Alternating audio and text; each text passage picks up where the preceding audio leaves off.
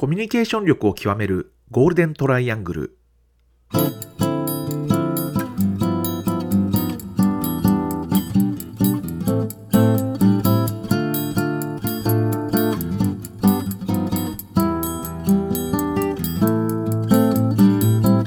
仕事でコミュニケーションを扱う3人がこれまでの経験や最新の話題を語りながらコミュニケーションとは何かを一緒に考えていくポッドキャストです。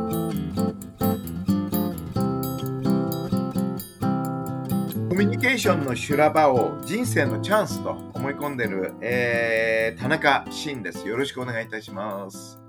はい、えー SE から PR に転職して早四半世紀高木恵子です。外資系企業でマーケティングを経験してきたアメリカ在住中川博隆です。1週間空いちゃいましたが、そうですね。まあ、今、なんか話題になってるのがジャニーズの性加害問題、いやーもうすごいじゃないですか、大ニュースす。ですよね。大ニュースですね。もう、あれは結構ね、やっぱり大きな問題だと思うんですよね。ただ、うんえっと、どうもあのグローバルの発想と、それから日本国内でのこの問題に対する取り上げ方っていうのが、やっぱりちょっとかなり違和感違うかなっていう感じがしてて、えーまあ、今これからその企業っていうのはですね、ある意味、その有事365日っていう時代にこう突入していくわけですね。つまり、あの有事っていうのがもうほぼ24時間365日ね、はい。あの企業を取り巻くっていう時代が入ってて、これからはもうピンチしか来ないっていうね。で、うんそれをどうチャンスにしていくのかっていうのが、一つの企業の、あの、まあ、チャレンジっていうかね、か激 あの環境変化だと思うんですね。で、今回のなんかジャニーズのその発表ってのはまさに有事ですよね。クライシスですよね。で、その時に一番やはり試されるのは、その企業のあの対話力なんですね。うん、で、企業っていうのは日頃はステークホルダーと一生懸命対話してるんですけども、こういうクライシスが起こると、ステークホルダーの先にあるあの世論とかね、えーまあ難しい言葉で言うと、非市場っていう言葉があるんですけど、あの市場の枠を超えた、えー相手、人たち、えーまあマスコミなんかも当然そうですし、まあいろんな方々とこう向き合わなきゃいけなくなる。で、その向き合い方、つまり対話の仕方、そことどう対話していけるかっていうのがですね、あの基本的にはその下手すると企業の命運をもう分けちゃうっていう、うんそういう時代に今なっている中で、あの、えっ、と、今まですごい成功モデルのもう最先端でエンターテインメントをほぼ独占していたって言ってもいいぐらいのね、あのジャニーズビジネスモデルっていうのが、ある意味今すごい危機に瀕してて、うん。そこで、あの、ジャニーズっていう会社がどう、その世間様と対話するのかっていうのは、やっぱりね、あの、えっ、と、素材としてね、あの、考える価値っていうのはものすごくあるかなと。いや、そうですね。ビジネスケースとして非常にユニークですよね。これは、あの、エンターテインメントが好きな人たちだけじゃなくてね、ビジネスに関わる人たちも、やっぱりジャニーズの今回の問題っていうのは少しいろんな視点で分析するべきじゃないかなとは思いますね。そうですね。どうですか、皆さん。いや、私としてはですね、というか、まあ、先ほどもちょっとあの、ね、これが始まる前に会話をちょっとしてましたけど、最初やっぱり BBC が取り上げて、なんかこう、そこから、なんていうんですか、外圧的にというか、黒船がやってきて、それでこう、なんていうんですか、最終的にはこう、えーこう認めざるを得なくなったみたいな、なんかそういう感じだったので、ちょっとそこからして、こう、マイナスっていうか、なんか人から言われたから、ね、あの発表しなくてはいけなくなったみたいな感じが、まずすごくこう、ネガティブに捉えられがちですよね。まず。そこがちょっと残念だったなっていうのがありますよね。まあみんなこれってもう、しかも、こう、公然の秘密的にみんなちょっと知っていたというか、知らないけれど、詳細は知らないけれど、なんとなくそういう話があるっていうのはみんな知ってた話じゃないですか、実は。なので、まああとやっぱり文春とかね昔は結構あの報道してましたよねオンラインのだから文春とか他のところはね。だから、そこに対してなかったことにしようっていうね。そう。あの、そういう、これはある意味で言うと、マスコミ、今回のあの、第三者委員会、その前の週かな？前の週に、第三者委員会がね、あの、いわゆる、えっと、ジャニーズが、まあ、実際、えっと、まあ、作った第三者委員会なんだけども、この第三者委員会が発表した内容ってのは、実はすごく内容が濃くて、あれに対してマスコミはびっくりしたんですよね。あ、ここまで糾弾するんだっていう。で、えーそこでね、あの、非常に、おーっていう形の、今まで多分、えっと、マスコミの期待値っていうのは、どうせ、まあ、えっと、なんていうのか、あやふやにして、こう、出てくるんじゃないかなっていうふうに思ってたのが、突然あれだけ厳しい、その解体的出直しが必要だっていうようなね。えーで、しかもさらにマスコミを批判したわけですよね。マスコミがこれを報道しなかったっていう。あれはかなり衝撃的な発信で、で、実は、えっ、と、ジャニーズ側からすれば、えっ、と、ある意味、あれをどう分析するかっていうのを、やっぱもっと考えるべきだったんじゃないかなと。あれだけ厳しいものを出されたら、えっと、やはり企業ということで、もし存続を考えるんであれば、それに少なくともそれに沿った、あるいはそれ以上の厳しさで、あの、ジャニーズ側が発信するっていうのが多分ね、あの、もう少し、その、えっ、と、対話力を上げたんじゃないかなって気がしますけどね。なるほどね。ただそこが実際見ると、まあ、あの、オーナーの方がね、あの、100%まだ持ち続けるとか、それから社長になったのが、実は経営のプロとか、その改革のプロの、えー経営者というよりは、あの、いわゆる、えっと、アイドルの、まあ、筆頭っていうか、あのーを入れたっていうこと自身が、あの、多分グローバルから考えるとあんまり考えられないっていうか、あのーいわゆるこれガバナンスの問題なんで、うんうんうん。要するに、あのー今起こったっていうのを、まあ、第三者委員会で、そのぎひぎ犠牲者っていうか、被害者は何人っていう話になってますけど、えーそれはもうそこで本当にいいの？他にいないの？とかね。今現在進行形してるもんはないの？とかね。そういうとこっていうのをしっかり抑えながら、しかも、やっぱり、あの、犠牲者っていうのは別に本当に被害あった方々だけじゃなくて、今所属してるアイドルの人たち、これから所属するであろう人たちに対する再発防止っていう発想も必要なわけですよね。そうするとね、ガバナンスっていうのは鍵になるわけですよ。じゃあ、どういうガバナンスをこれから引いていくのか。で、その時にあの内容だと、えーっと、本当に企業を変えられるだけの経営者が入ってないですよね、ある意味ね。そうですね、確かに。それから、あと、オーナーが100%キープするっていうのは、あの、なんか聞いてると、オーナーの方の発言聞いてると、基本的には100%持ってるから、もっとより支援ができるっていうニュアンスで説明されてるんだけども、それは逆に言うと、そのオーナーの方に対して性善説で接してるわけですよ。つまり、あの人がいい人だから、必ずそういうふうに自分の持っているね、その100%を使って払ってくれるだろうという予想だけど、これグローバルでは性悪説を取るんですよ。うん。つまり、あの人はやってくれないだろうという視点から、ガバナンスを、おえっと、抑えていかなきゃいけないのに、あの人はやってくれるだろうという視点で、100%保有を許すっていうかね。こういう発想っていうのは、やっぱりグローバル的な発想と日本的な発想じゃ、すごいき食い違いがあって、そうですよね。やっぱりでもそれを証明するためには、あの、今の社長さん、あの、ジュリーさんが社長になった時に、まずそこをクリアにして始めなくてはダメだったんでしょうね。だって、今の状態っていうか、そのね、今のオーナーというかが、性善説っていうか、今まで隠してたことは、隠してたわけですから、だって性善っていうか、隠してたわけだからよよくないわけですよね。要だから、信用するっていう根拠がないですよね。ないですよ。だから性善説を考えるっていうのが、ええっと、全然ない。制約で考えなきゃいけないのを性善で考えてる。で、うんこれは、あの、マスコミも含めて、いろんな反応を見てると、みんななんか性善説で物事を扱ってる。日本の国内では。まあ確かにそうかもしれないでも、グローバルからしたらそんな話はなくて、やっぱり性善説でスタートすべきなんですよ。それほど厳しく、えー人は信用しないという立場からガバナンスを作っていくのが基本ですから、うんだからそれをビルトイン、今回の発表ではなかったですよね。ね。うん、でもあれがね、人によっては現実的だっていう人もいるわけですよ。で、なるほど、日本の環境からすると現実的なのかもしれない。それは日本的ですよね、だから。日本的です。だから、もしかしたらジャニーズ、あのね、オーナーの方は反省していただいてね、それでその、えっと、100%持っていることをレバレッジしながら、えっと、救済に向けるってことは、もちろん現実的に可能だし、で、そういう形で、まあ、日本の世論はある程度受け入れる可能性はあるとは思います。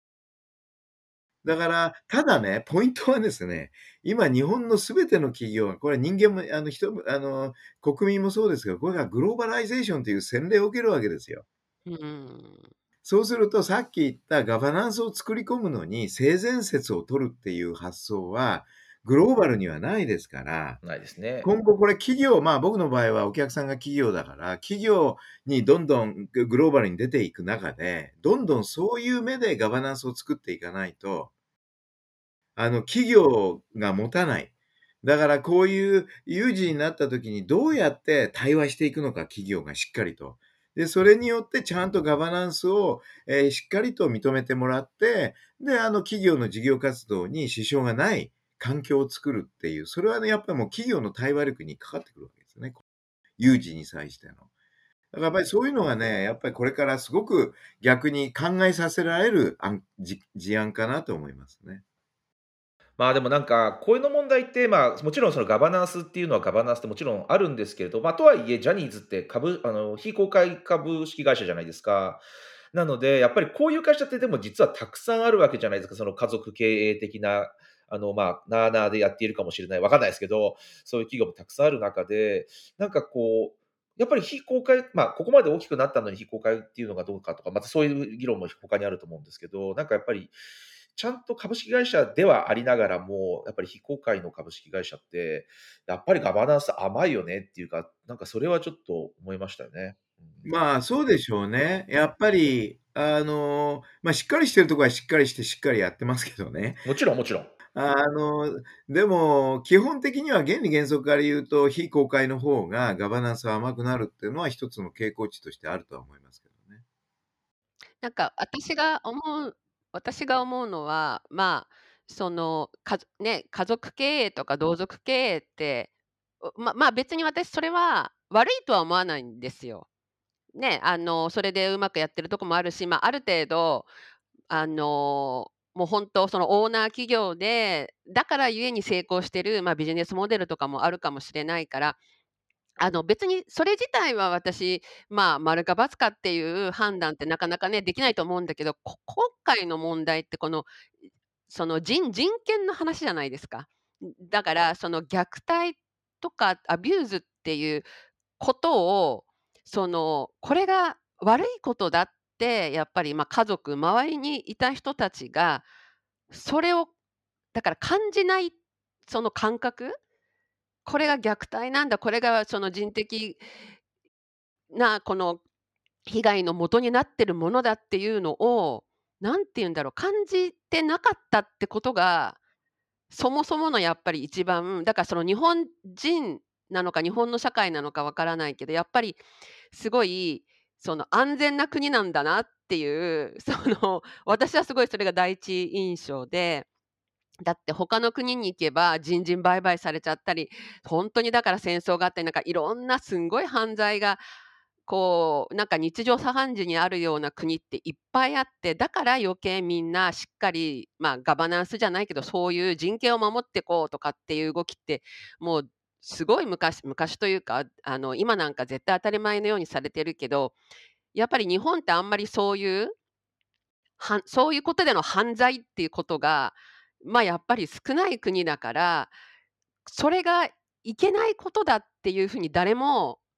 やっぱ思ってなかった？まあ、多分、そ安全っていううん、そうですね。日本っていうのはすごくそういう意味では、そういう特殊っていうか、特別そうですよな世界でね。もあるので、その中で児童虐待みたいな話っていうのが、あの、その深刻さで受け止められない？っそうそう、そうなんですよ。そう逆そ的なね、逆にう。ね、安そ全なだけにね、う。っていううん。のはあるかもしれないですうね。ん。だからそれは、あの、ね、同族経営だから悪かったっていうよりも、そこのやっぱ日本のなんかその社会社会としてのこう、我々の本当、かん感じ方ですよね。まあ、それがそういう世の中、日本っていう世の中だから、あんまり感じにくいっていうところは、私個人としてはすごいだから再再認識をしちゃったって感じですよ、なんかね。そうですね。だうから、ん。あの、わかんない。今回の、まあ、ジャニーズの問題っていうのは、もしかしたら、まあ、あの、あの、き記者会見通りね、あの、より救済をしっかりできるっていうのが100%オーナーとして持つことっていうのが、本当に実現する可能性ありますよ。うんうんあの、やっぱりそれだけの資金力を持ってる会社なんでね、多分。だから、それはね、あの、やれると思うし、そうなるかもしれない。ただ、うんえっ、と、やはり、それが今後ね、えーああいうやり方でずっといいのかと。えー言ったときに、やはりこれからだんだんいろいろな人が、あるいは企業がですね、チャレンジを受けるようになるでしょうと。やっぱり、グローバライゼーションっていうのは今、どんどん日本の国内に浸透し始めてきてる。当然ながら、その価値観とか、あの、ガバナンスに対する考え方とか、そういうものっていうのはもうどんどん日本の中で変わってきちゃうんでね。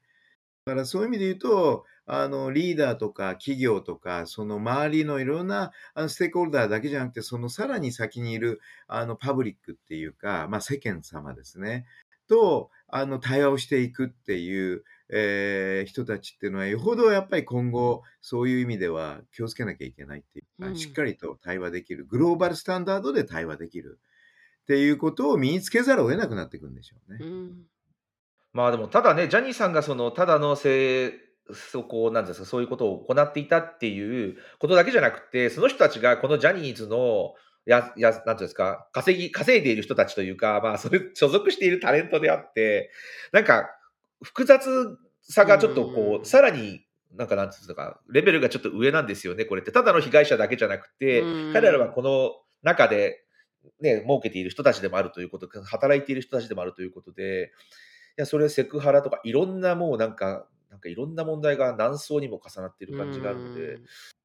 これは、うんねなかなか、すっうん。ごい複雑ですよね。本当被害者でもあるけれど、ね、うん。利益を得ている部分もあるし、だだそういう見方をされちゃう部分もあるじゃないですか、その、でも、まあ当ア然イドルとして成功してるんでしょみたいな見方をする人もいたりするから、すごいかわいそうで、本当に難しいですよね、これ。うん。日本の国内だけで考えるんであれば、まあ、ある程度今までクライシス見てると、ほとぼりが冷めるっていうのがあるんで。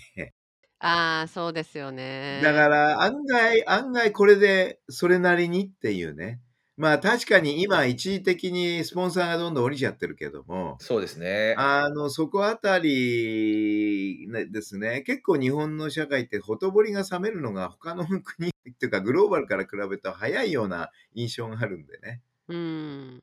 だから、あの人によってさっきも言いましたけど、いや、これが現実的なね、うんやり方だったんじゃないっていう人は、あの、それはそれでまた一理あると思います。日本国内っていうことに限定した場合はね。そう、国内という意味ではそうですよね。ただ、グローバルにこれから出ていかざるを得なくなるっていうのも実態なんでね、そうなった時にやっぱり考え方変えなきゃいけないんだろうなと思いますけどね。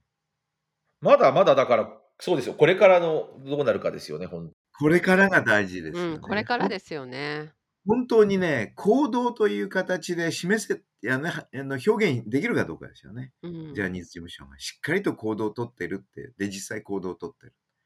だし、そのね、やっぱり加害者に、被害者に対する救済って、被害者の数分、救済の方法とか救済の考え方ってきっとあるわけ違じゃないですか。ね。ねえ、だからこれをどう本当にまとめるのかって、ねえ、大変ですよね、きっとね。全員がこう納得できるソリューションっていうのが、は、あのね、多分納得って絶対できないと思うんですうね。だから、ん、あの、いずれにしても被害は消せないんで、そうですね。あの、あくまで保証って言うけども、基本的には消せないんですよ、被害って一貫。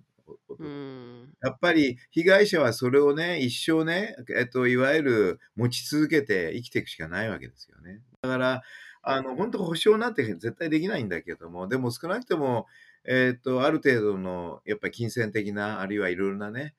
えー縛りとかそういうのを外すっていうのはすごく重要なところなんでしょうね。うん。いずれにしても非常に、あの、む難しい問題抱えてますよね、これ。でも、この件で、あれですかね、日本の企業がより一層ガバナンスを頑張ろうっていう方向に いや、動きますかね？多分ね、今言ったような視点で見てないですよね。ああ、やっぱりエンターテインメントでの芸能界の一つのスキャンダルだっていうふうに思ってるでしょうから。ああ、そうですか。これでも、見方によると、これは非常に一つの企業の対話っていうそうですよねもののあり方をですね、やっぱりしっかりってて、うん。あの、多分グローバルでの発想で、このこの件に接してたら、多分かなり厳しい発表を先週してたはず。そうでしょうね。うん、あの資本をまず解体しますよ。ああ、確かに。うん、解体してね、その、えっと、社長の職にはプロをつけますよね。うん。だから、あの、そういう発想、なぜかというと、基本的には第三者委員会での発表の内容が非常に厳しかったっていうことは、逆に言うと、あの、チャンスなんですね、見方によると、ジャニーズにとって。あ、いつも田中さんが言ってるピンチはチャンスですね。そう。あの、やっぱり、あれをピンチというよりもチャンスに見て、じゃあもうこの際ね、あの、解体的な出直しをね、もうゼロからやるぞ、やる、やるっていう一つの非常にあれは評価されてた発表だったんで、マスコミから。それを受けて真摯にやるぞって言ったらもう少しまた違ったね、うん。図柄が見えたんじゃないかと思いますけどね。多分グローバル的な発想だったらそういう方向に行くと思います。私も一つ、私は、私だったら、多分なんか受け皿の会社みたいなもの、事務所を作って、そこに移籍するっていう形をとって、その別会社にまずするっていうのが、なんか普通なのかなっていうふうに私も考えて、なんかそういう意味では、あまあそうなんですよね。そこの結果というか決着が甘甘かったですよね。で、で、で、逆に言うとね、100%解消するためにいろんなね、他のエンターテインメントでしっかりしてる会社から出資してもらえばいいわけじゃないですか。う。うんん。で、そうやって、あと名前もね、そ名前もね、グローバルスタンダード化したら当然変えるべきですよ。う。いや、そうですよね。そうですよ。犯罪者の名前がついてることになっちゃいますからね、出社名にね。あの、ヒトラーをブランドにする商品ってないですかいや、本当そういうことですよね。だから、そこあたりの感覚がやっぱり違う。うん。うん。あの、実はジャニーズのこの問題にちょっとニュースが隠れてるけど、実はそのビッグモーターズとかも同じですよあるね。意味そうですね。ビッグモーターもそうですね。ですよね。あっちはもう完全パワハラの、それもね、なんかビジネス、ビジネスとして全然コンプライアンスを守ってないビジネスのやり方をしちゃってて、それに一緒に加担してる損保ジャパンみたいな、こっちもすごいような気がするんですけどね。そうですね。大きな問題、そっちの方が問題かもしれないくらいですよね。まあでもやっぱりどちらの例もやっぱりその経営者とかある一部の人によってその会社の経営とか、まあ、決定権がこう握られてしまっていてその人たちの意見が全く聞かれないとか、そういう人たちはそういうことを反対するとやめさせられちゃうとかやっぱりそういうガバナンスそれこそガバナンスじゃないうん。一人一人がもうなんか権力を大きく握っちゃってるっていうことの問題点の浮き彫りになった例ですよね両方ともだから。だから、くしくもそういうビッグモーターの件とね、このジャニーズ性加害ってつながってないようだけど、実は、うんコミュニケーションという視点では、対話力っていう視点ではつながってて、時代の流れの一つの象徴ですよ。そうですよね。だからこれから企業はやっぱりこれを単に、あの、えーまあ、ススキャンダルだというだけじゃなくて、そこからやっぱり学び取る姿勢ってすごく重要だと思いますけどね。そうですん。ね。なんかね、会社の中で、このこの例を会社の中のそれこそエグゼクティブたちがマネジメントチームが議論してもいいですよね、この件にまあいい関ぐらいしてね。ですよ。あの、ね。僕、今週土日はあのグロービスのあのうんう2日ん。間集中、えー戦略コミュニケーション、えーの発想、えー特別講座やりますんで、2日連チャンで。当然この話はしようと思ってます。うん。でみんなの意見聞いてね、まあう35人ん。ぐらい参加するんですけど、みんな聞いてどういうふうにみんな思ったかっていう。ここはやっぱりいい素材なんですよ。ね、そうですよね。あの考える意味で、その企業の対話力とかリーダーうの対話ん。力っていうのをね、考えるうん。非常にいい素材なんで、こういうのをやっぱりあの少し素材としてね、みんなで共有して考え、議論しようかなと思ってますけどね。そうですよね。やっぱり、ここで他のきね、日本企業がちゃんと自分たちの足元も見てっていうのが実は必要かもしれないですよね。そうですね。あの、今、日本の企業って、まあ、たくさん多く、大きい企業はたくさんあって、グローバルに展開しているところもたうくさんあるんでん。すけども、え一般的に言うと、やはりね、あの、体制がグローバルじゃないんですよ。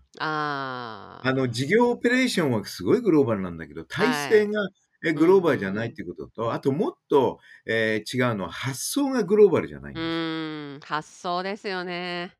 だから、ここをまず乗り越えないと、あの、真の意味で日本の企業が、あの、グローバル企業になるかならないかっていうのは、もうそこあたりのもうところから考えなきゃいけないうん。時代にもうすぐ来てますから。うん。これはね、もう本当にね、ここ半年でいろいろなお客さんと話してると、もうひしひしとね、特に日本の企業、えっと、オペレーションはグローバルなんだけども、どうしても体制がまだグローバルじゃなく、もっと言うのは発想がグローバルじゃないと。なんか今ちょっと思っちゃいましたけど、メディトレの他に発想トレーニングっていうのをやってもいいんじゃないですか、いいですよ。あ、今ね、一つもうやり始めてるのが、あの、グロ、コミュニケーションをグローバルにするっていう、グローバル、えっと、コミュニケーションセッションみたいなやつで、いわゆる体制をどうグローバルするのかっていう議論と、うんさらには、そのこ根底にある発想をどうグローバライズしていくのかっていうのは、セッションでね、あの、始まってますね。うんうんもう1回、2回ぐらいやってるかな。だからもうそれはもうサービスとして提供できる感じですかね。うんなるほどね。だからそれがね、今すごく大きくなってますね。そうですよね。こうマネージメントの人のもうもちろんねメディアトレーニングっていうそのコミュニケーションのスキルのトレーニングも必要かもしれないけどそもそもそのだから発想ですよね。もう発想を変えるっていうのはそうものすごく重要発なんです。多分で変えなきゃいけない。変えるとね、体制も変わるんですよ。そうですよね。だからなんかそこって実は全然トレーニングっていうかなんかそこそこのなんかうんな何もアクションがないですよね日本ってね多分。なないです。だから、まあ、ある意味そういう、なんていうんですかね、まあ僕流で言うとワイガヤ？ワイワイガヤガヤね。あの、ワイがガヤガヤしながらそういう発想をどんどん生んでいく。うんやっぱりこの体制古いんじゃない？なんで？って言ったら、いや、発想が違うんじゃない？っていう話して、うんこれを議論していくうちに徐々に新たなそのグローバル発想って何なのか。それも日本企業がグローの持つグローバル発想って何なのか。うんやっぱアメリカの企業が持つグローバル発想と日本の企業が持つグローバル発想は違うんで、やっぱりグローバルになっていくときっていうのは、やっぱり日本だったら日本の強みを生かさなきゃいけないんうで、ん日本の強みと、じゃあそのグをベースにしたグローバル発想って何なのかとかね。で、それによって作る体制ってどうあるべきなのか。で、それが今もうすでにグローバルになってるオペレーション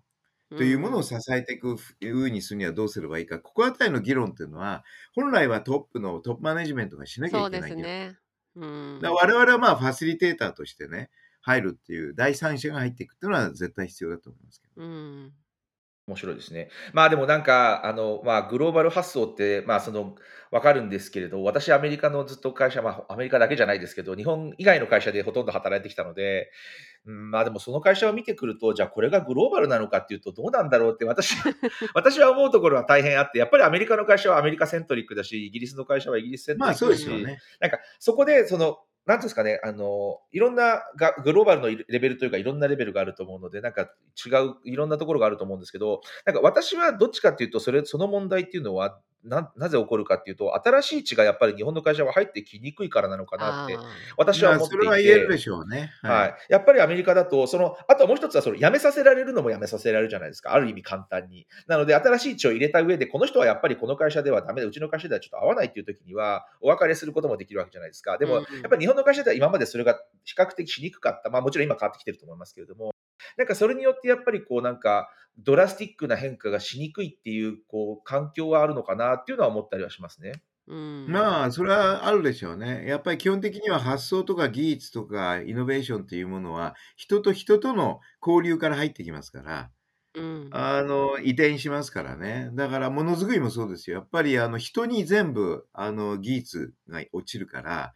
で、技術というのは必ず背後に発想がありますよね。